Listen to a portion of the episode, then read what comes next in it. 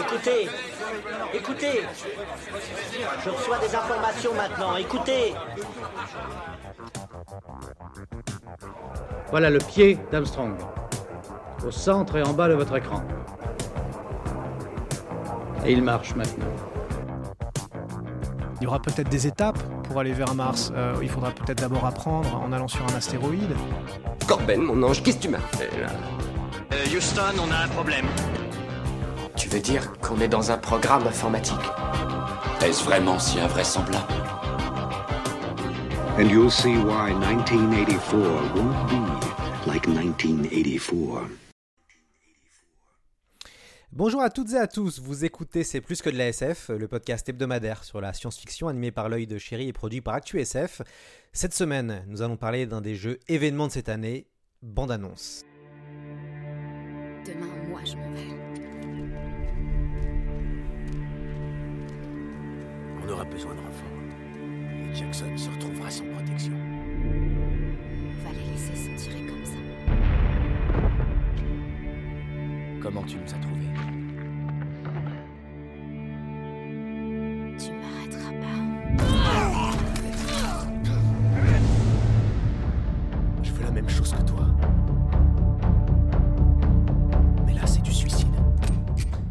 Attendu comme le Messi par beaucoup de joueurs, The Last of Us 2 a fait une entrée tonitruante dans le top des charts en vendant 4 millions de jeux en seulement 3 jours. Produit par le studio Naughty Dog, le second épisode d'une franchise commencée en 2013 n'en finit pas de faire parler les joueurs. Son histoire et sa mise en scène ont été la grande claque 2020. Pour ceux qui ne connaissaient pas encore la série, The Last of Us est un jeu d'action-aventure narrant le voyage de Joel et Ellie dans, un- dans une société ravagée par un mystérieux champignon. 60% de la population mondiale a été annihilée et les survivants tentent de survivre contre des humains infectés, mais aussi contre eux-mêmes. L'homme devient un loup pour l'homme et n'hésite pas à s'entretuer. Pour parler de ce monument sorti exclusivement sur PlayStation 4, nous avons invité Nicolas Denéchaud. Il a écrit pour Sœur d'édition un livre sur la saga Monkey Island et un ouvrage sur la série Uncharted. Nicolas Denéchaud, bonjour. Bonjour Lloyd. Alors, je crois que vous préparez un livre sur The Last of Us, ça tombe bien.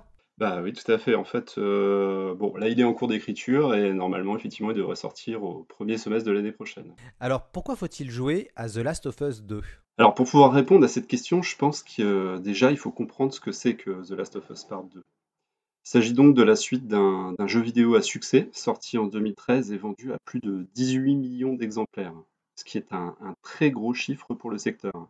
The Last of Us 2, c'est ce qu'on appelle dans le monde du jeu vidéo un triple A.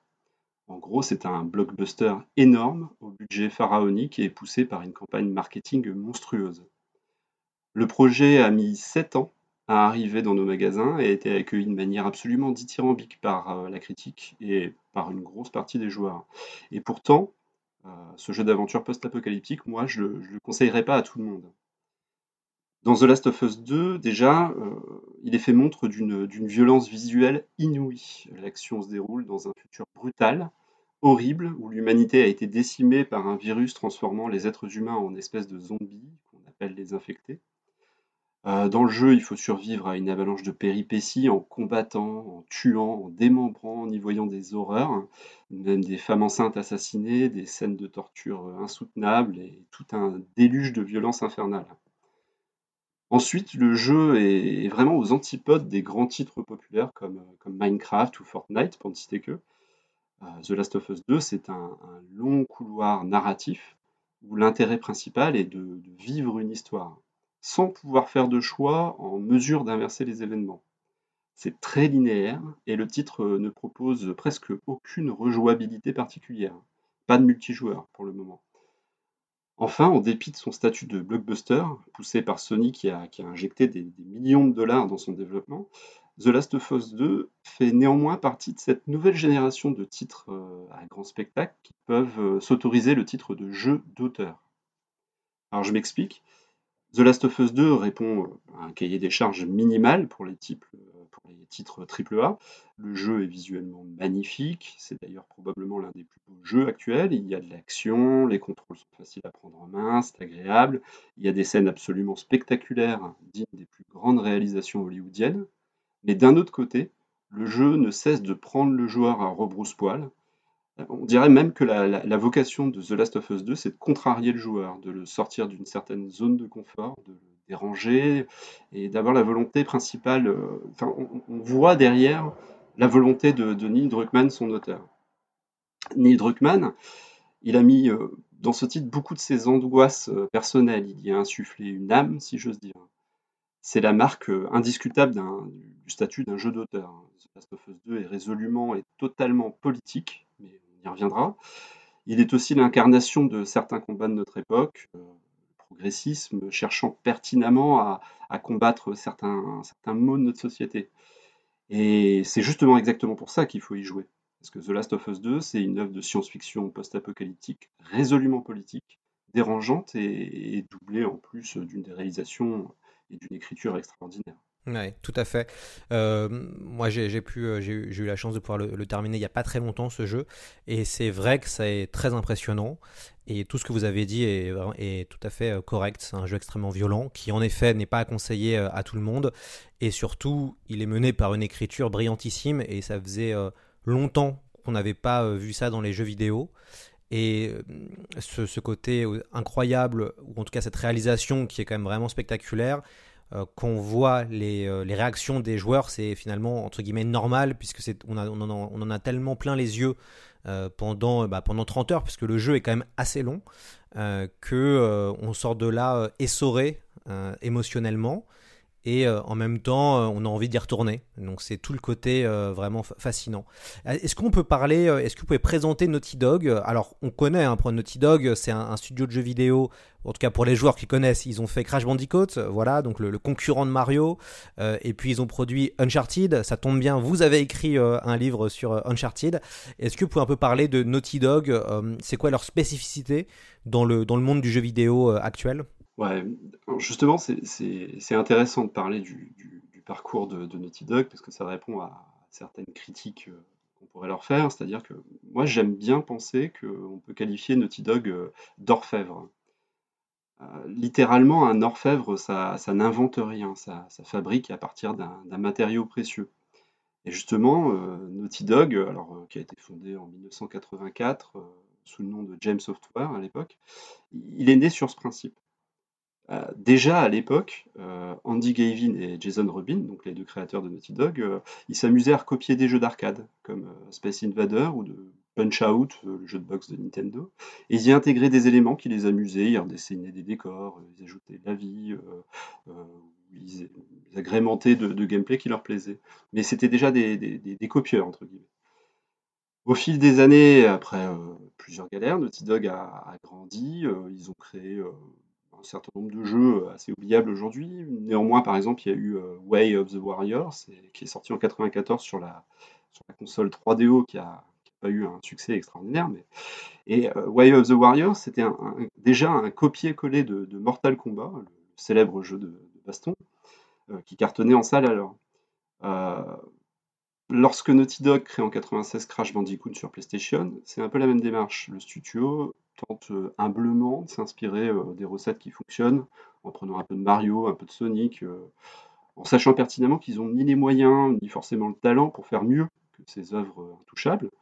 Mais ils veulent juste faire un jeu efficace, marrant, facile à jouer, avec une réalisation qui, qui- détonne, et, et leur insuffle juste ce qu'il faut de personnalité. Et c'était déjà la première recette enfin, qui émergeait un peu des titres de Naughty Dog. Après le départ de, de Gavin et Rubin en, en 2004, le studio a traversé une grosse crise interne. Et, euh, et c'est finalement un, Français, Christophe Balestra, et un ancien employé euh, de Naughty Dog, Evan Wells, qui vont reprendre les règles. Alors là, ça va devenir un peu le, le néo-Naughty Dog, c'est-à-dire que le studio va, un peu changer, mais en conservant ce, statut de pas avoir forcément la volonté de tout réinventer. Ils ont surfé sur les succès de l'époque. Alors à l'époque, euh, bon, bah, il y avait- il y avait Gears of War, par exemple, euh, célèbre, euh, célèbre série de, de third person, shooter euh, qui, tournait sur Xbox 360. Et le studio, Naughty Dog, ils vont créer une licence résolument euh, narrative, un grand spectacle, qui l'orne vers le, le pulp aventure colorée avec Uncharted. C'était les prémices et les fondations d'une toute nouvelle formule pour eux, aux frontières du cinéma et du jeu vidéo d'action qui en met plein les yeux. Euh, le deuxième épisode, Uncharted 2, sorti en 2009, il va sublimer cette recette, il va faire un carton monumental qui va d'un seul coup propulser Naughty Dog en fait en tête des, plus grands studios mondiaux. Alors maintenant, ils sont dans la cour des grands. Et d'ailleurs, on notera que derrière Uncharted 2, on retrouve entre autres un certain Neil Druckmann à l'écriture, aux côtés de, Amy Henning, et puis un autre qui s'appelle Bruce Straley, un, technicien euh, de pointe, euh, qui assurait donc la, partie purement technique d'Uncharted 2. Druckmann et Straley euh, vont se voir confier en 2009 le développement d'une nouvelle franchise pour le studio, et ce sont eux deux qui vont imaginer The Last of Us, qui sortira en, en 2013. Euh, Uncharted, ce qui est intéressant hein, quand on regarde les jeux Naughty Dog, c'est qu'ils ont réussi à, créer quelque chose de culte au fur et à mesure. Ça veut dire que Crash Bandicoot, euh, donc c'est une, franchise très rigolote, et il y a eu Crash Bandicoot Team Racing qui était un peu le pendant de Mario Kart et qui est ressorti il n'y a pas très longtemps. Ça a fait un gros succès puisque bah, euh, la génération euh, des joueurs PlayStation comme moi, bah, forcément, ça rappelait des souvenirs. Euh, Uncharted, euh, ça a beaucoup marqué aussi l'histoire de certaines consoles, notamment la, la PlayStation, euh, la PlayStation 3. Euh, et donc The Last of Us aussi, puisque finalement The Last of Us arrive en 2013. En quoi le, premier était un, phénomène, déjà à son époque? Le premier The Last of Us, c'était c'était déjà euh, l'aboutissement d'une formule euh, Naughty Dog qui digérait les codes de, de la mise en scène cinématographique pour les intégrer de manière assez subtile dans un jeu vidéo. C'était un titre euh, qui mettait en avant le jeu d'acteur, euh, les dialogues, les silences, et où chaque détail ludique, euh, purement ludique, était au service de son histoire. C'est la résultante de, tout un travail qui avait été commencé euh, 8 ou 9 ans plus tôt sur le développement du, premier Uncharted. Alors le jeu, il a marqué les esprits euh, avec des personnages forts comme euh, Ellie et Joël, une introduction, un prologue déchirant où Joël perdait sa fille, euh, la, formidable musique de, Gustavo Santaolalla, un final sous forme de, de mensonge devenu presque légendaire. Le sujet était d'une maturité peu commune. La fin, à l'époque, elle a fait, couler beaucoup d'encre. Le jeu a été un immense succès et a initié euh, une nouvelle catégorie. Alors, je veux dire, en 2013, il y avait déjà beaucoup de jeux qui avaient des choses très intelligentes à dire, des propos matures, euh, qui fuyaient le, manichéisme ou la morale facile, même des jeux qui avaient des, des idées de mise en scène fantastiques. Mais ce qui s'est passé au niveau de l'industrie, c'est qu'à partir de The Last of Us, les très grosses productions occidentales allaient changer. C'était l'avènement du, jeu AAA d'auteur. Euh, les blockbusters, en 2013, euh, à partir de 2013, n'étaient plus tous obligés de ressembler à Call of Duty pour marcher. Et ça, c'est, ça a été très important pour l'industrie. Finalement, euh, pour moi, en tout cas, le jeu, il a eu euh, un impact assez similaire à ce qui s'est passé dans l'industrie cinématographique à la fin des années 60 et au début des années 70, avec des cinéastes comme William Friedkin, Sam Peckinpah, Scorsese ou Cimino. Exactement. Le, le- le- D'ailleurs, c'est marrant parce que le maître mot euh, pendant la production de, The Last of Us, c'était grounded, euh, ce qui pourrait se, traduire par euh, réaliste ou authentique. C'était une démarche qui tend justement à rapprocher The Last of Us du, du nouvel Hollywood ou du néoréalisme, euh, par exemple. Je pense que sans l'impact qu'a eu The Last of Us sur l'industrie en 2013, on n'aurait pas aujourd'hui des AAA aussi, euh, aussi spéciaux, intransigeants que, que Death Stranding, par exemple, ou, ou même Red Dead Redemption 2. Des, des- des jeux d'auteurs à très très gros budget. On va justement écouter un, un extrait de la bande-annonce du premier The Last of Us. J'ai quelque chose à faire sortir de la ville. C'est pas C'est vrai. une marchandise, Joël. Tu les connais d'où Tommy, je veux un peu de matos, juste de quoi repartir. J'imagine que c'est lié à cette gamine Tout est lié à cette gamine, petit frère. Ça peut pas être pire dehors. Pas vrai Merde On est des ordures, Joël, et ça fait trop longtemps que ça dure. Non, on est des survivants. C'est notre chance C'est terminé, Tess Qu'est-ce qui te fait si peur Là, tu t'aventures sur un terrain miné. Qu'est-ce qu'on fait Tu ne gaspilles aucune de tes balles. Voilà, on est des ordures, Joël. Et c'est ça qui est aussi très intéressant dans The Last of Us, c'est que le personnage principal, euh, Joël, est un anti-héros. euh, qui est montré comme quelqu'un d'im- d'impitoyable, et on le comprend euh, dans le premier épisode. Et il y a toute une réflexion, et on, va y revenir, euh, sur euh, la violence et d'incarner euh, des personnages négatifs. Quelles, sont les, différences entre le, premier, The Last of Us, et puis le deuxième, en tout cas la partie 2 Euh, on- C'est quoi les grandes différences entre les deux?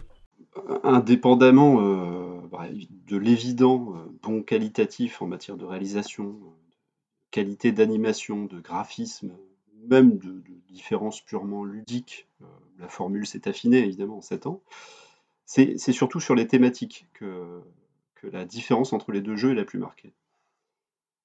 Entre 2013 et la sortie de The Last of Us Part 2 en 2020, Naughty Dog a connu déjà euh, des changements en interne. Il y a eu euh, la réalisation d'Uncharted 4 par euh, justement Neil Druckmann et Bruce Straley après le départ d'Amy. Puis Bruce Straley a jeté l'éponge dans un burn-out prolongé. Druckmann s'est donc retrouvé seul maître à bord, sans garde-fou. Et puis il y a eu la, société. Le monde aussi a aussi changé. Euh, Il y a eu, euh, il y a eu MeToo, il y a eu euh, l'élection de Donald Trump, il y a eu une montée des populismes.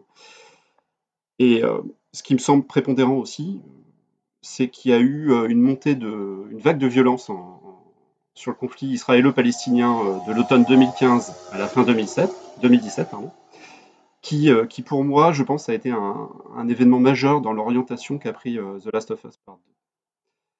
Alors, sans, trop déflorer l'intrigue, si le premier épisode racontait euh, l'après-infection, euh, l'après-apocalypse, hein, ce qui se passait juste après, euh, et se centrait sur des personnages qui, tournaient la page entre le, monde d'avant, c'est-à-dire de société actuelle, et cette nouvelle époque faite de survie et de violence. The Last of Us Part 2, lui, ne fait intervenir que des personnages qui n'ont connu que cet enfer. Le monde d'avant, c'est définitivement terminé. Il n'y a plus d'utopie dans ce nouvel épisode. Ce sont que, intervenir que des personnages principaux qui, qui ont- qui sont nés et qui ont vécu dans ce monde post-apocalyptique.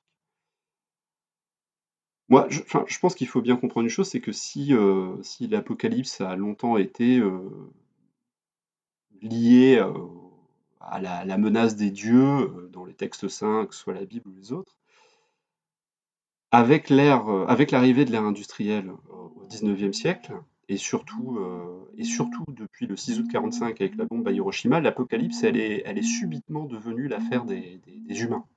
Tout à coup, l'humanité s'est rendue compte euh, qu'elle euh, qu'elle sera probablement la source de sa propre fin. Les dieux, les extraterrestres, ou tout ça, n'avaient plus d'intérêt dans ce type de fiction post-apocalyptique. C'est uniquement une affaire d'hommes. Et c'est justement ce qui va intéresser Neil Druckmann, qui va non pas s'intéresser euh, euh, forcément à son univers, puisque l'univers de The Last of Us, finalement, c'est une accumulation des, archétypes de ce sous-genre de la science-fiction, mais il va plutôt s'intéresser à ses personnages et à leur destinée, à Ellie, Joël, à Abby. Le premier, opus, c'était donc un récit initiatique, et euh, le second, par contre, va être, euh, va être drastiquement une, une tragédie antique. Euh, pour revenir juste sur la partie création, et puis après on ira vraiment dans la partie euh, du, du sujet euh, du jeu et des thématiques, euh, le développement du deuxième épisode a été assez compliqué.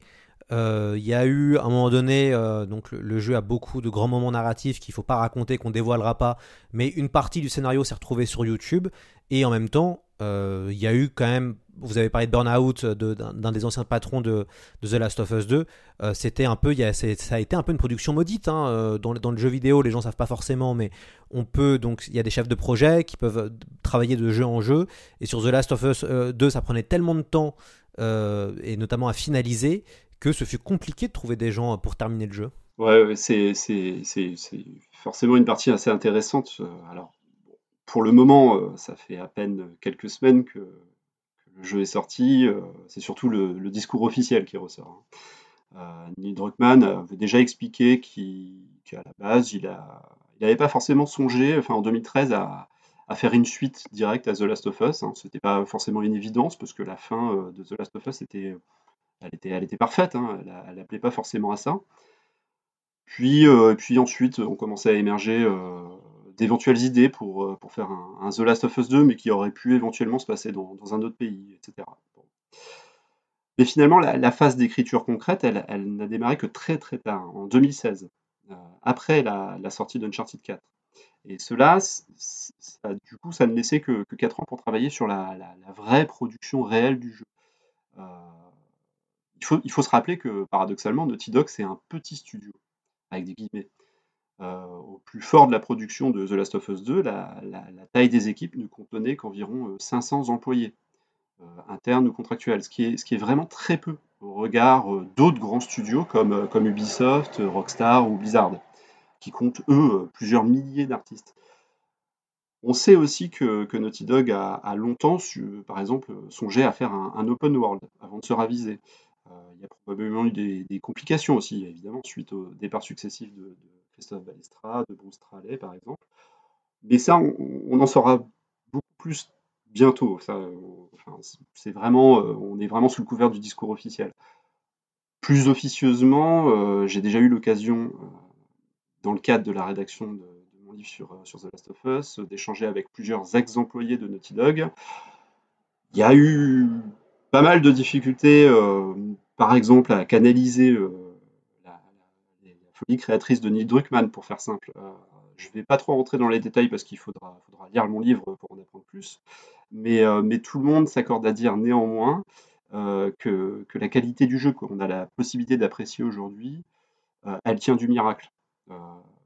Euh, il y, a, beaucoup de monde qui n'y croyait plus, même en interne, et, euh, il a fallu clairement euh, beaucoup de talent, mais aussi énormément de sueur pour, pour le terminer avec des périodes de crunch dont, on en apprendra bientôt les détails. Oui, alors juste pour préciser, le crunch, c'est une période très intense où toutes les équipes corrigent les différents bugs du jeu. Euh, c'est une période extrêmement intensive où les gens euh, travaillent énormément. Ça a été souvent décrié dans l'industrie du jeu vidéo puisque euh, les employés peuvent passer de 7 à 8 heures de travail à 14-15 heures de boulot. bien sûr, tout le monde est payé et surpayé, mais ça n'empêche que ça, ça, appelle beaucoup de problèmes en termes de, de management et en termes d'organisation du travail. Et c'est vrai que ça devient maintenant euh, une, ça devient une question euh, sociétale à l'intérieur même du, monde du jeu vidéo, euh, notamment Red Dead Redemption 2 avait vu sa sortie légèrement gâchée puisqu'on s'était rendu compte que ce, pareil, cet autre chef-d'œuvre du jeu vidéo avait, en termes de management, ça avait été du grand, grand, grand n'importe quoi, puisque souvent ces jeux-là sont faits dans des pays anglo-saxons et que le rapport au travail n'est pas du tout le même que en France où c'est beaucoup plus maîtrisé euh, et notamment euh, Ubisoft a, souvent entre guillemets vanté le fait qu'on ne crunchait pas euh, chez, dans leur studio. il y a peut-être d'autres problèmes, mais en tout cas sur celui-là, on ne crunchait pas dessus. pourquoi cet univers post-apocalyptique est aussi séduisant dans, The Last of Us? Parce qu'on retrouve quand même des choses du monde, enfin qu'on a vu déjà vu dans des films comme Zombie ou L'Armée des Morts. Donc de chez Romero, on retrouve un peu aussi des, aspects qu'on retrouve dans The Walking Dead, notamment avec cette humanité qui s'entretue et avec ces groupes armés euh, qui, voilà, qui, essayent de contrôler des différents territoires ou des villes. Euh, pourquoi finalement l'univers a autant plu les, les, les joueurs? Ah, c'est, une question compliquée. Je crois que, je crois que cet univers il peut être séduisant pour, pour plusieurs raisons. Alors en ce qui me concerne, euh, la première, c'est que comme je disais, euh, l'univers post-apocalyptique, euh, c'est une affaire d'homme dans le sens humanité. On ne connaît pas réellement les causes qui ont amené à l'infection générale au, cordyceps, le champignon en question, mais elles sont probablement de la faute de l'homme ou de l'écologie. Et le, monde post-apocalyptique représente en quelque sorte la, toute dernière étape avant le grand rien la société telle que nous l'avons connue euh, n'a plus lieu d'être, elle a échoué, c'est donc un, contexte favorable à la dystopie. Il n'y a plus rien de positif. Tout est extraverti, euh, chaque sentiment euh, est le dernier, chaque action est, importante, on lutte pour notre survie. Tout, ce qu'on fait dans The Last of Us, c'est intense, c'est viscéral. Je pense que c'est là aussi un terreau fertile pour, pour les grandes tragédies. Et d'un autre côté, l'univers de The Last of Us, il est aussi assez fascinant par, euh, ses contrastes. Dans le premier, par exemple, il y, a, ces contrastes dans la mise en scène, entre, entre poses poétiques et soudaines ruades de violence sourde. Il y a les contrastes visuels entre ces grandes villes comme Boston, Salt Lake City ou Seattle qu'on traverse et qui sont devenues des jungles vivantes, des jungles énormes. L'équipe s'est d'ailleurs basée sur des travaux d'un essayiste américain, euh, Alan Wiseman, hein, qui, qui, avait écrit un bouquin, The World Without Us, qui, tentait d'imaginer l'impact de l'humanité sur notre écosystème. Il y a, aussi des contrastes sonores qui, qui oscillent entre le silence, le, bruit de la nature, et puis ce, vaste silence alors qu'on est en pleine ville où l'humanité a disparu. Il y a, ces contrastes entre la musique de, de Gustavo Santaolalla qui est, qui est très douce et, et mélancolique, alors que le monde de The Last of Us est violent. Tous ces contrastes qui viennent appuyer justement les contrastes entre les personnages, dans le premier entre Ellie et Joel notamment. Dans The Last of Us Part 2, les contrastes ils cèdent un peu la place au chaos, à la tempête, aux éléments qui se déchaînent, en appuyant l'état d'esprit des, protagonistes. Je crois que, je crois que plus qu'un univers, c'est vraiment une, mise en scène qui est, séduisante dans les deux jeux et qui est, absolument remarquable. Mmh. Alors, on va maintenant passer à, à, on va à la scène forte du, du, jeu, moi je pense, qui est le, la première grande cinématique. Euh, on ne va rien spoiler, ne vous inquiétez pas. On va mettre un, un très très court extrait pour, pour se mettre dans l'ambiance et puis après on va analyser ensemble cette, cette séquence. Lève-toi, putain Pitié, fais pas ça Pitié Non, fais pas voilà, c'était une très très courte séquence parce qu'on veut pas, on veut pas dévoiler euh, ce qui, euh, ce qui se passe. Euh, mais ce qui est très impressionnant, euh, moi ça fait une vingtaine d'années que je joue aux jeux vidéo, euh, c'est rare qu'on se retrouve dans un jeu en tant que joueur où on est tellement euh, choqué par ce qu'on vient de voir qu'on a envie de prendre son fusil et de massacrer tout le monde. et cette séquence donne vraiment cet aspect-là. Et plusieurs fois dans le jeu, on a euh, des séquences où euh, on a envie euh, de répondre à la violence qu'on voit par la violence. comment analysez-vous bah voilà, la violence de ce second opus et, finalement, c'est un, tour de force qu'on réussit à, faire les développeurs sur ça. Alors, c'est vrai qu'on se sent euh, littéralement vidé euh, à la fin de, The Last of Us 2, éreinté par, par toute cette violence et cette rage. Alors c'est amusant parce que justement, euh, moi, euh, après euh, cette fameuse cinématique, euh, je ne serais pas parti prendre mon fusil et massacrer tout le monde. moi, je, je, suis d'une nature très calme, je réagis jamais par, par impulsivité ou par impulsion. Et par nature, je pense que je rejette toute forme de violence. En tout cas, j'aurais vécu moi-même cette situation euh, différemment. J'aurais été abattu, j'aurais été choqué, j'aurais été pétrifié. Passe pour un psychopathe là. Hein. Vous me faites passer pour un psychopathe, Nicolas. Mais justement, justement, c'est ça l'intérêt, c'est que moi, je, je pense, enfin, j'imagine que j'aurais probablement tenté de comprendre ce qui a pu amener à une telle situation, plutôt que d'entrer dans une vengeance aveugle. Mais, moi, par contre, je, je, suis pas né dans un monde post-apocalyptique, et je, je suis pas Ellie. Et alors, c'est juste une petite aparté, mais c'est justement un point intéressant euh, qu'ont les jeux narratifs euh, et que sont les jeux narratifs que font Naughty Dog. Parce que contrairement aux jeux de, de Quantic Dream, euh, Dontnod ou Telltale comme on a eu avec Walking Dead, ici il n'y y a aucun choix possible. C'est-à-dire on ne peut pas influer sur, sur le scénario. L'issue de chaque situation, elle nous est imposée. Le déroulement, il est immuable. Et, euh, et paradoxalement, je pense que ce que fait Naughty Dog, c'est la meilleure manière de nous faire nous questionner sur les actions et les engagements moraux des personnages de l'histoire.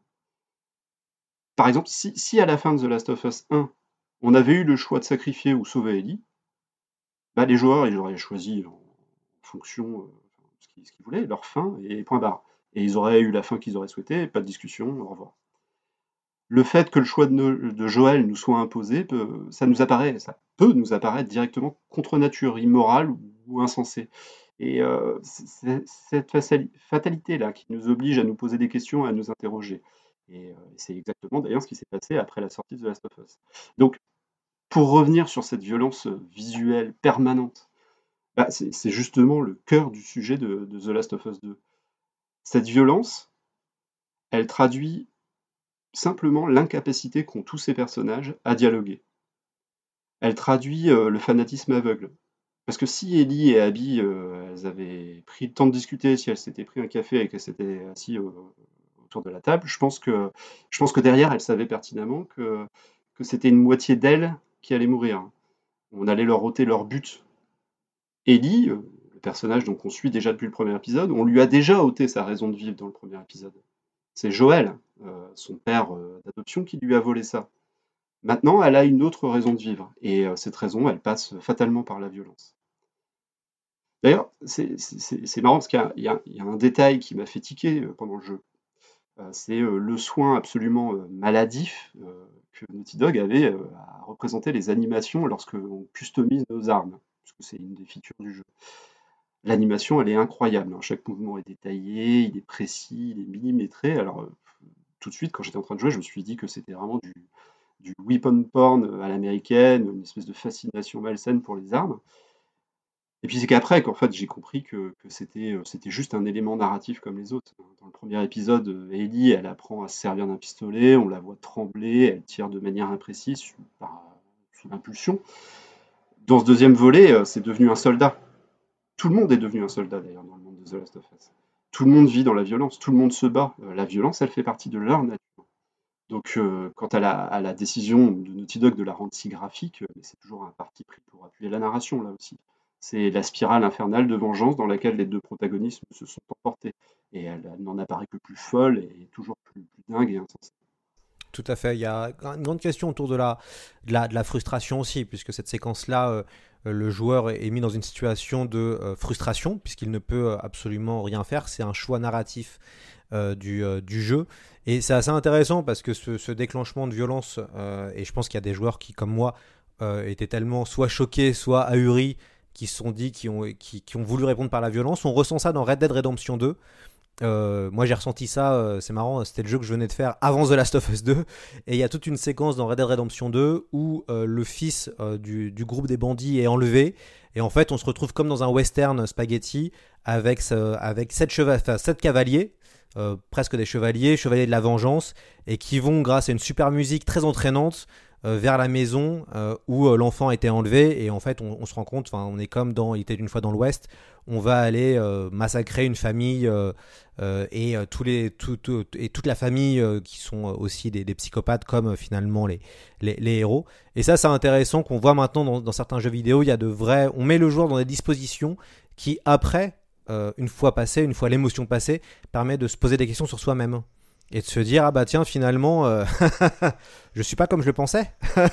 Et, probablement qu'on se les pose plus euh, vu qu'on n'a pas eu le choix. Enfin, on a été à un moment euh, on nous a imposé de le faire hein. et après je, voulais juste terminer sur, sur cette partie de la violence bon, il y a quelque chose de, de, très simple aussi après hein, de très pragmatique c'est que The Last of Us le 1 comme le 2 ils s'inscrivent aussi dans un genre classique hein, celui du alors dans le jeu vidéo on appelle ça le survival horror, le, le jeu d'horreur. Il, y a énormément de scènes qui renvoient à des références aussi bien euh, cinéphiles que, que vidéoludiques. Hein. Il, y a, beaucoup de moments, par exemple dans, The Last of Us 2, qui, nous font penser à Resident Evil, enfin certaines scènes du, jeu. C'est un genre dans lequel la violence et le gore euh, sont inhérents, euh, l'ambiance, les éclairages, les couleurs. c'est pas des jeux colorés, hein.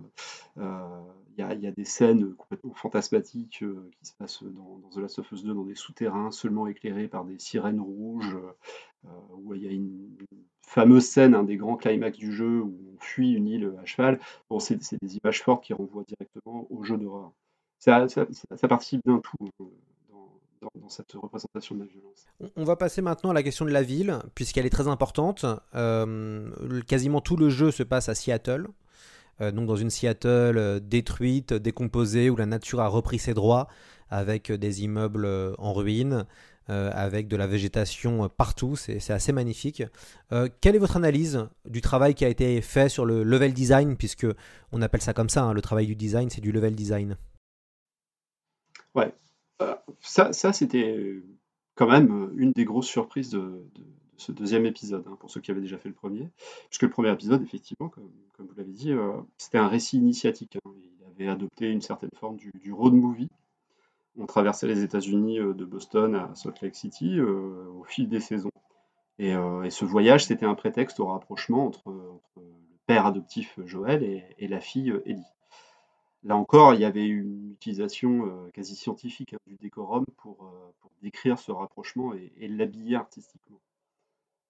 Mais là, c'est plus le sujet du second épisode qui va, opter pour une, surprenante unité de lieu, même s'il s'avère en fait que c'est un leurre, puisque grâce à la mise en scène et à un certain nombre de flashbacks, on va quand même voyager un peu, mais euh, bref. Seattle, à la base, a été choisi par Naughty Dog très pragmatiquement.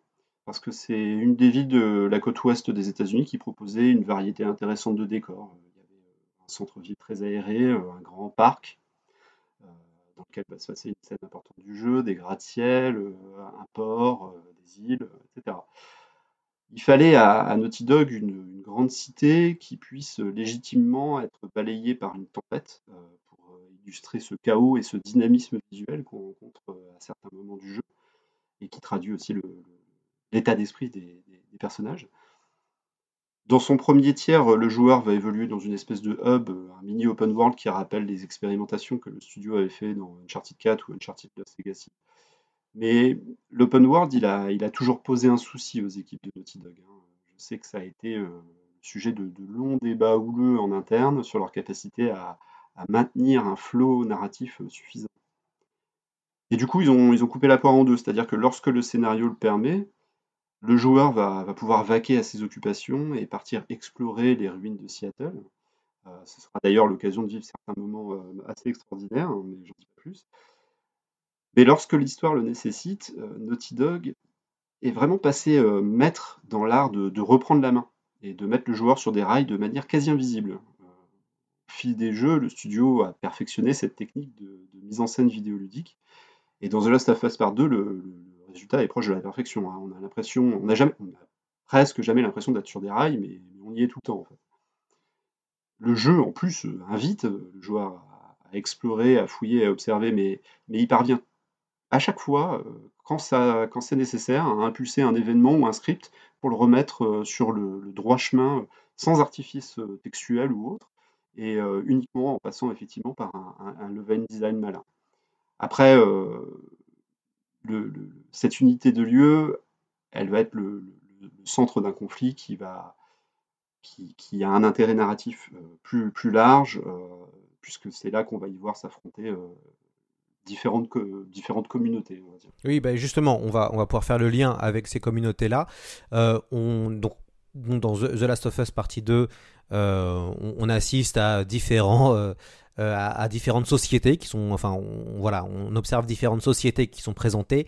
Il y a les Wolves, qui sont finalement ce qui ressemblerait le plus à une société entre guillemets normalisée. Euh, donc ce sont les habitants de Seattle qui ont, euh, après, fait, après avoir dégagé les militaires, puisque dans The Last of Us 2, suite à la, contamination, l'armée euh, commence à s'occuper des différentes grandes villes et à gérer les différentes grandes villes. et donc les Wolves font une forme de coup d'État, une révolution, et donc deviennent un peu les maîtres de la ville. Ils affrontent, entre guillemets, les Scars, qui est une secte euh, qui est sur une île euh, proche de Seattle. Euh, les Scars sont, portent des robes, on va dire comme des espèces de hamish qui utilisent arc, et flèche pour se défendre.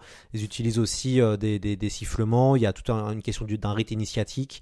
c'est une société qui ressemble à celle de la Savante écarlate. C'est assez intéressant. Euh, où euh, les, voilà, les, enfants sont offerts à des anciens. Enfin, c'est assez, assez étrange. Et puis, il y a euh, aussi une partie, ce qu'on appelle les, crotales, qui sont bon, des gens qui, qui asservent d'autres personnes, d'autres survivants, pour les mettre en esclavage. la série, quand même, elle dit qu'on peut pas vivre ensemble. Hein. C'est difficile.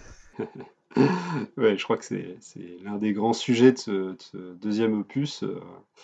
Qui, qui, notamment développe largement plus son univers que, le premier épisode. Euh, dans, The Last of Us 2, les infectés, euh, finalement, euh, ils sont plutôt à la marge. Hein. Le vrai sujet de la série, repose, il repose plutôt sur les différentes factions, enfin sur l'humain, sur les différentes factions qui se livrent une guerre sanglante en voulant se partager un territoire, donc Seattle. C'est pour ça que, que l'unité de lieu était importante.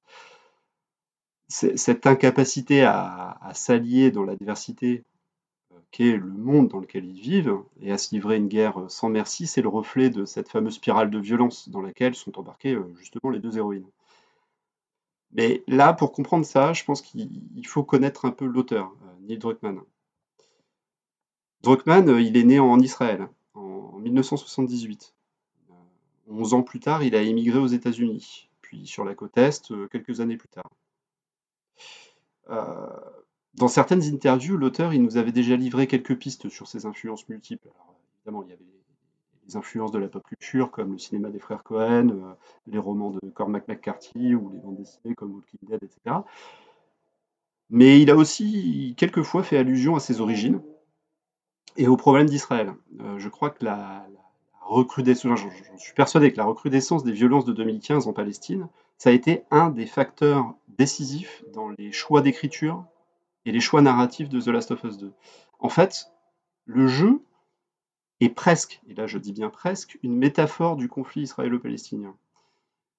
Les deux protagonistes, Ellie et Abby, euh, s'opposent dans une lutte sans merci, de violence aveugle, une route euh, parsemée de cadavres en oubliant presque ce qui les, ce qui les opposait à l'origine.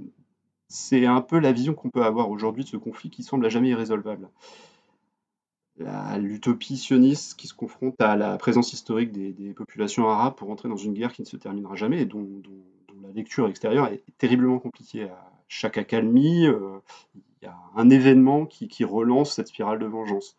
Le souvenir des morts euh, ravive inexorablement la flamme et, et c'est reparti. Ça renvoie euh, d'ailleurs notamment à une scène, une scène bien précise que, la plupart des joueurs avaient pris pour la fin dans The Last of Us 2. L'impossibilité qu'ont ces différentes factions, euh, tantôt religieuses dans le jeu, tantôt militaires, tantôt euh, pseudo-étatiques, euh, de s'accorder, de se pardonner, de partager, c'est une illustration évidente de ça. Mais j'aime pas trop appeler ça une métaphore parce que je pense que le, conflit israélo-palestinien, pour Druckmann, ça a été uniquement une source d'inspiration, c'est-à-dire c'est ce qui lui a, donné le... c'est en observant ce conflit qu'il a, qu'il a probablement eu l'idée de ce qu'il avait envie de raconter à travers le jeu. C'est-à-dire que le jeu, le jeu, il ne donne pas de clé, il ne fait pas de morale, il se contente d'illustrer. Euh, C'est déjà très pertinent et, très courageux. Euh, ça aurait été d'ailleurs assez vain et ridicule de vouloir à l'exact représenter ça dans un monde post-apocalyptique. En fait, le, jeu, il se fait miroir de notre propre incapacité actuelle à, à se pardonner. C'est un, je trouve, un écho assez, euh, assez pertinent euh, quand, remet aussi dans le contexte de la montée des populismes euh, qui, qui surfent justement sur la division. Hein, même en France, où, euh, où la classe politique aurait tendance à, diviser ou à communautariser la société. Donc, euh, voilà, enfin, c'est là qu'on voit que The Last of Us, c'est quand même beaucoup plus que de la SF. hein. Oui, tout à fait. Et c'est intéressant parce que j'avais, en, de, là, de ce que vous venez de me dire sur le, conflit israélo-palestinien, c'est vrai que le chef des Wolves, qui est noir américain, euh, s'appelle Isaac, donc euh, et qui, et qui, qui ressemble à un un ancien militaire. Enfin, on suppose que c'est un ancien militaire, et, c'est vrai qu'il peut faire écho quand on sait qu'il s'appelle Isaac. euh, ça, ça pourrait entre guillemets faire écho à certains grands généraux israéliens, mais c'est très intéressant puisqu'en effet, on voit que même il parle de paix à un moment donné, on comprend dans le jeu qu'il y a une paix entre les deux, juste entre guillemets pour pouvoir avancer, donc que chacun puisse utiliser la ville, la ville de Seattle et avancer dessus. Et en fait, euh, ce sont, euh, il y a donc tout, la, se termine puisque des enfants envoient peut-être des pierres aux soldats des Wolves et euh, la tuerie reprend à ce moment-là. Donc même, on- voilà, on peut, on peut. Il y a, il y a énormément de. de- enfin, je veux dire, bon, c'est pas un secret hein, pour Druckmann, euh, c'est- c'est- ça, ça sort pas comme ça euh, tout seul, mais euh, des, personnages d'Ellie et de Dina, il y a énormément de, de paraphrases sur, sur ce conflit aussi là. Il y a... Après, euh, bon, c'est quand même fait avec, euh, avec assez de subtilité pour, euh, pour pas tomber dans la tentation de tout singer euh, et de- d'essayer de, singer euh, le, conflit israélo-palestinien parce que, parce que la, la, vue de l'auteur de Neil Druckmann en serait forcément biaisée. hein. Le point de vue, le point de vue, le point de vue américain sur ce conflit, il est, très particulier. Et je pense qu'il a eu cette, cette intelligence de ne pas vouloir le singer, mais, mais que ça fasse quand même écho dans nos têtes à ce conflit qui existe aujourd'hui. Il y, a- un jeu de miroir très intéressant entre les personnages, euh, entre euh, Joël, euh, Ellie, Abby, euh, Tommy. et on a l'impression que quand même, en tout cas Neil Druckmann, tente à chaque fois de, nous faire, de nous faire miroiter ces personnages et, joue à, les faire réfléchir entre eux. Et ça, c'est assez intéressant. Le, le- jeu de miroir dans, The Last of Us 2, c'est l'artifice de mise en scène pivot. Hein, C'est euh, c'est- un procédé assez rare, hein, mais qui, euh, qui lorsqu'il est bien utilisé, euh, possède quand même une force de démonstration sans pareil. C'est le cas d'ailleurs dans The Last of Us 2. hein. Il y avait déjà eu des jeux vidéo qui, avaient, qui avaient eu recours à ce type, ce type d'artifice, à ce type de mise en scène, comme Assassin's Creed, par exemple, le tout premier Assassin's Creed, euh, Nier Automata de, Taro Yoko ou Undertale de Toby Fox, euh, pour ne prendre que les plus célèbres. Mais dans tous les cas, euh, dans tous les jeux que j'ai cités là, euh, le jeu de miroir, il visait surtout à pousser le joueur à, réfléchir sur sa propre condition de joueur, plutôt qu'autre chose. Euh, au cinéma, là, par exemple, récemment, enfin récemment, il y a, quelques années, on a eu Mademoiselle de Park Chan-wook qui utilisait le, le- donc c'est un film coréen de, Chan-wook, là, le réalisateur d'Oldboy, qui utilisait le même procédé, hein, qui utilisait, euh, ce, jeu de miroir pour révéler deux facettes d'une même intrigue et ainsi euh, renverser les champs de, nos perceptions. Dans The Last of Us 2, le jeu de miroir, il permet de, remettre en perspective euh, systématiquement les motivations de chacun. C'est-à-dire que c'est c'est exactement, exactement comme d'ailleurs on pourrait le faire dans, dans le conflit israélo-palestinien. Euh, Ellie avance vers sa vengeance, Abby euh, vers sa rédemption, et sur les, à peu près 30 heures que compte le jeu, le, le va-et-vient narratif qui s'opère dans ce jeu de miroir, ça, tient du miracle de la mise en scène, hein, parce que lorsqu'on fait une action avec Ellie, elle est quelques heures plus tard recontextualisée dans une autre perspective lorsqu'on joue Abby. Euh, sans lourdeur, ça c'est vraiment une des grandes réussites du jeu et qui nous donne toujours un, point de vue euh, complètement différent et complètement renversé. Alors, je vais pas pouvoir rentrer trop dans les détails et l'analyse des personnages sans, déflorer le jeu, mais euh, il y, a, il y a- par exemple il y a- quelque chose, il y a quelque chose d'assez, passionnant parce que là, on s'aperçoit que Ellie comme Abby, euh, au fur et à mesure qu'on progresse dans le jeu, sont finalement des, monstres, hein, l'un comme l'autre, mais elles ont la particularité d'être deux monstres qui ont été créés euh, du, même moule. C'est-à-dire que ce sont deux monstres qui, qui sont les rejetons du, du choix qu'a fait Joël à la, fin du premier The Last of Us. Lorsque, de, cette simple action, lorsque Joël euh, a fait ce choix, il est devenu le marionnettiste de cette tragédie, hein, la fin du monde.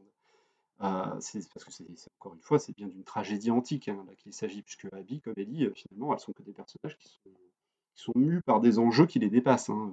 Les, motivations de l'une comme l'autre ne, sont que la résultante de, ce choix qui, est fait à la toute fin de The Last of Us. Hmm, c'est ça. Moi, euh, je voudrais juste euh, rappeler euh, que sur l'écriture des personnages, c'est assez extraordinaire quand on voit les compagnons, que ce soit de Ellie ou les, com- les compagnons euh, d'Abby. on est, ils arrivent à nous rendre ces personnages attachants, et alors qu'on a vu tous les personnages faire des horreurs dans le jeu, et quand même, on reste attaché, on a envie de les retrouver, on a envie de les revoir. Et ça, c'est vraiment un, grand coup de maître d'avoir arrivé à, faire ça. Et ce qui est intéressant, c'est que, bah, comme dans le conflit israélo-palestinien en ce moment, euh, tout le monde est perdant. C'est-à-dire qu'à la fin, et c'est ça qui est très intéressant, c'est que euh, tout le monde est perdant dans le sens, bah, on, voit pas de, on voit que c'est la spirale. Et, tout le jeu évoque, vraiment ce côté-là, que ce soit Wolf, euh, Scars, c'est vrai qu'on assiste à la fin du jeu, on se dit quand même l'humanité, euh, c'est compliqué. c'est- compliqué. Euh, pour, parler des personnages féminins, quand même, euh, on a rarement vu des personnages féminins aussi forts. C'est un jeu qui inclut les minorités. C'est un jeu qui montre une romance euh, lesbienne qui est très rare dans les jeux vidéo, qui est d'autant plus rare dans un jeu AAA.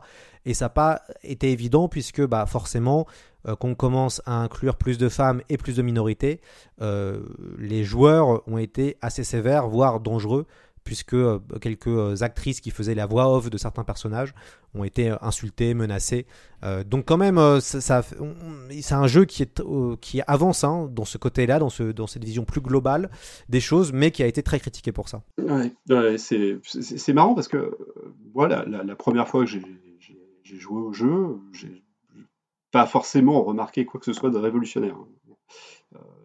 Même pour confidence, euh, je considère euh, Abby comme, l'un des plus grands personnages de jeux vidéo hein, depuis, très très longtemps.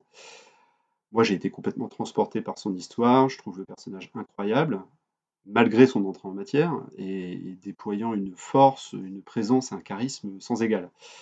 Euh, J'en aurais presque même oublié qu'il s'agissait pas de, enfin, qu'il s'agissait juste de doubleurs numériques. hein. J'avais l'impression d'avoir des, acteurs. On oublie complètement euh, ce paradigme. J'ai beaucoup lu, forcément, j'ai beaucoup discuté euh, de, ça, enfin, avec euh, beaucoup de monde, et certains trouvent que le jeu semble vouloir impérativement cocher, d'ailleurs, toutes les cases euh, à la mode du progressisme actuel. Mais euh, bon, alors Druckmann, lui, il légitime ce, ce choix d'intégrer donc certaine diversité, euh, pas par opportunisme, mais parce qu'il pense que la diversité, elle permet de raconter de meilleures histoires, de, complexifier un peu les choses. Moi, je ne vois pas en quoi ça peut constituer un problème. Euh, bien au contraire, au regard du défoulement de haine qui a suivi la sortie du jeu, euh, des menaces de mort, comme vous l'avez dit, à l'encontre de Druckmann et de plein d'artistes qui ont travaillé sur le jeu, qui supportaient pas le, sort réservé à certains personnages, qui supportaient pas la mise en avant d'héroïnes au physique musculeux euh, ou d'un personnage transsexuel, eh bien, s'ils supportent pas, c'est ça le problème. Euh, si le jeu a permis de remuer un peu couteau dans la plaie et de mettre au grand jour ce problème, c'est encore mieux. Donc oui, euh, The, Last of Us 2 est original probablement dans sa manière de montrer les femmes, mais il est surtout révélateur du, problème qu'ont une grande partie des joueurs. Tout à fait. Et puis il y a le côté. Après, je vous redonne la parole. euh, on voit des personnages qui font entre guillemets, qui feraient penser à l'ancien monde. Euh, on pense à, Tommy, à Joel, même à Isaac en fait. Et on voit les personnages euh, euh, Ellie, Abby qui font partie entre guillemets du nouveau monde, euh, comme on aime bien théoriser en France. Et c'est vrai que ça se voit. Et, c'est vrai que c'est assez fascinant qu'on voit que les, qu'on voit les, critiques des joueurs. Bah, c'est le côté, ils, ils auraient apprécié avoir plus entre guillemets de personnages un peu réactionnaires ou un peu mal alpha euh, qu'on a vraiment beaucoup plus dans le premier épisode. Et, entre le premier et le deuxième, il y a ça aussi qui change totalement. Après, moi, j'en- attendais pas moins de, la part de Naughty Dog. hein. Ça, fait longtemps que le studio il intègre et qu'il veille à une certaine diversité dans ses jeux. hein. Uncharted, déjà, euh, même si le, héros c'était un mal alpha, euh, bon, on proposait des rôles féminins forts. euh, et puis, euh, et puis euh, The Last of Us, le, premier The Last of Us euh, comptait un, un DLC, un ajout euh, Life Behind, euh, qui révélait l'homosexualité d'Ellie. Donc, euh, j'ai pas, j'ai pas été surpris. euh, que, j'ai pas été surpris dans The Last of Us 2. À la limite, ce que j'ai trouvé euh, plus subtil, c'est que Ellie comme euh, doivent toutes leurs mésaventures aux agissements d'un seul homme. En gros, euh, ce qui veut dire que le, seul héros masculin du jeu, il a fait un acte qui va engendrer le malheur et le cercle infernal qui va entraîner la, destinée de deux femmes. Et je trouve que ça, c'est une, très belle réflexion sur, euh, sur la soi-disant assurance du bien paternel et des choix imposés aux femmes par, euh, par la société patriarcale. Euh, c'est vraiment la double peine pour les hommes. hein. Alors, je vais, on, là, c'est extrêmement intéressant. Le, podcast dure plus longtemps que prévu, donc c'est fascinant et c'est passionnant. Je vais vous poser la dernière question de notre discussion. Euh, Qu'est-ce que vous avez ressenti à la fin du jeu? Parce que impossible de, de ne pas parler du final, qu'on ne révélera pas, mais le final est, euh, comme l'ouverture, vraiment intéressant. Moi, j'ai trouvé ça assez fascinant et je trouve que c'est très bien. Mais vous, qu'est-ce que vous en avez euh, pensé? C'était quoi votre ressenti à la fin? Ouais, bon, alors on va pas parler du final tout en en parlant, mais euh, moi, j'étais KO. hein. J'étais KO. euh, j'ai terminé le jeu pour la première fois euh, pendant une longue ligne droite de, trois jours.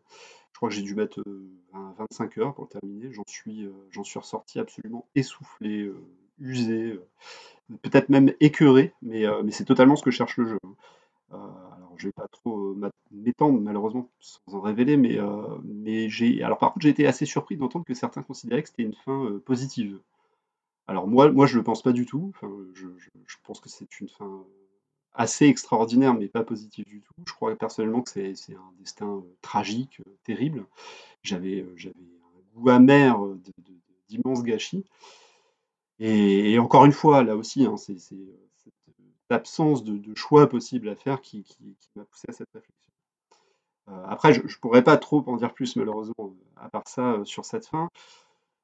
Si ce n'est peut-être que- qu'il y, avait quelque chose qui m'avait assez fasciné dans le jeu et que j'avais presque jamais vu. Je crois que la, seule fois où je l'avais vu, c'était chez, chez Hideo Kojima dans, la série Metal Gear, je crois dans, dans Metal Gear Solid 4. C'est que j'ai pas le souvenir d'un jeu vidéo euh, qu'un jeu vidéo est, est joué sur le gimmick de l'usure des corps. Alors je m'explique, l'usure physique. Les, personnages dans The Last of Us 2, ils ont, ils ont littéralement subi l'aventure et ils en ressortent changés. Mais, mais pas seulement moralement, mais aussi physiquement. Alors ça, moi, je trouve ça passionnant. Euh, je trouve ça passionnant, je trouve ça extraordinaire dans The Last of Us 2. C'est-à-dire que la, la transformation littérale et physique de ces personnages, euh, ça va totalement à l'encontre du cliché du personnage de jeu vidéo traditionnel. Euh, généralement, le personnage de jeu vidéo traditionnel, il est, immuable, il est blindé, il est indestructible. Euh, même dans les jeux de rôle, hein. pourtant les jeux de rôle, les RPG, euh, qu'ils soient occidentaux ou japonais d'ailleurs, les, personnages, ils subissent jamais à ce point physiquement leurs aventures. Alors que pourtant, il est censé y avoir des, composantes de compétences, etc. Mais le- les personnages progressent inexorablement. Dans The Last of Us 2, euh, les- les- j'ai l'impression les, les personnages ils perdent petit à petit leur capacité au fur et à mesure qu'ils pensent se rapprocher de leur but.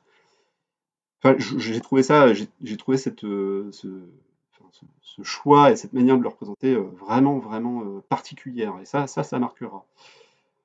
Ce qui est sûr, c'est que c'est qu'il m'a fallu moi plusieurs jours pour m'en remettre, et je, suis, j'ai la certitude que, que The Last of Us 2, il restera longtemps gravé dans ma mémoire de joueur. Maintenant, euh, seul euh, l'avenir nous dira ce qu'il sera capable de- enfin son impact, l'impact qu'il aura sur l'industrie. Oui, alors il- il va y avoir une série, puisque The Last of Us euh, n'est pas terminé. Une série va sortir sur HBO. Euh, donc, bon, bah, ça, laisse, ça laisse rêveur hein, quand on voit le mot HBO, euh, qui est le, le studio qui fait notamment Game of Thrones, Westworld, mais surtout les plus grandes, peut-être les plus grandes séries de ces dernières années, The Wire, Les Sopranos, Six Feet Under. C'est vrai que ça, ça donne, voilà, ça, ça donne beaucoup d'espoir. et, et on a vraiment hâte de voir qu'est-ce que va faire la série. Et puis, pourquoi pas un troisième opus? Qu'est-ce que vous en pensez Nicolas, est-ce que, est que vous voyez euh, retrouver un jeu, euh, en tout cas retrouver l'univers de The Last of Us dans une troisième partie ou euh, avec de nouveaux, de nouveaux personnages ou euh, est-ce que Naughty Dog y reviendra? Euh, je sais pas si je sais pas si Naughty Dog y reviendra. Ce qui est, ce qui est sûr, c'est que euh, alors j'aurais absolument rien euh, contre évidemment euh, retourner dans cet univers. Par contre, ma certitude, c'est qu'il faut laisser passer des années, puisque là aussi, il va falloir attendre que la société se retransforme pour que pour que pour que Druckmann ou les autres créateurs qui, s'y attellent euh, s'en inspirent et, euh, et, nous remettent le couvert avec de nouvelles problématiques. Euh, eh bien, écoutez, merci beaucoup, Nicolas Denéchaud, d'être venu euh, dans C'est plus que de la SF euh, parler de The Last of Us euh, partie 2. On peut vous retrouver dans deux livres, mais bientôt un troisième. Vous avez écrit un livre sur la saga Monkey Island et un autre sur la saga Uncharted pour Sœur d'édition. Et puis vous préparez un troisième ouvrage sur The Last of Us. Vous avez une idée un peu de la sortie? Alors, euh, j'ai même un quatrième livre euh, que j'ai terminé de rédiger et qui sortira euh, l'année prochaine sur une grande saga cinématographique euh, fantastique japonaise, euh, très longue série.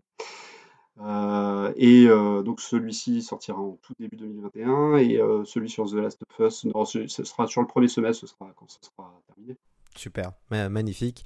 Pour ceux qui veulent jouer à The Last of Us partie 2 à leurs risques et périls, euh, on peut trouver le jeu sur PlayStation 4. C'est un jeu qui est euh, en, exclusivité et euh, le jeu a été réalisé par le studio Naughty Dog. Voilà, donc c'est la, fin de notre, émission. Merci d'être resté euh, euh, jusqu'au bout. C'est vrai que c'est rare qu'on fasse autant de temps, mais pour The Last of Us 2, ça méritait minimum une heure pour évoquer, et on a fait qu'effleurer, hein, je pense, hein, une bonne partie des, aspects euh, du jeu, et on pourrait faire une semaine sans problème sur, la thématique de, dans The Last of Us. On, finit cet, épisode avec la chanson. Pendant tout le jeu, Ellie joue de la guitare, et on, va terminer avec Ellie et Joël, la, musique de, fin du jeu. À très vite dans C'est plus que de la SF. I'm just a poor, wayfaring stranger, traveling through this world of woe. There is no sickness, no toil, nor danger in that bright land to which I go. I'm going there to see my mother. She said she'd meet me when I come. I'm just a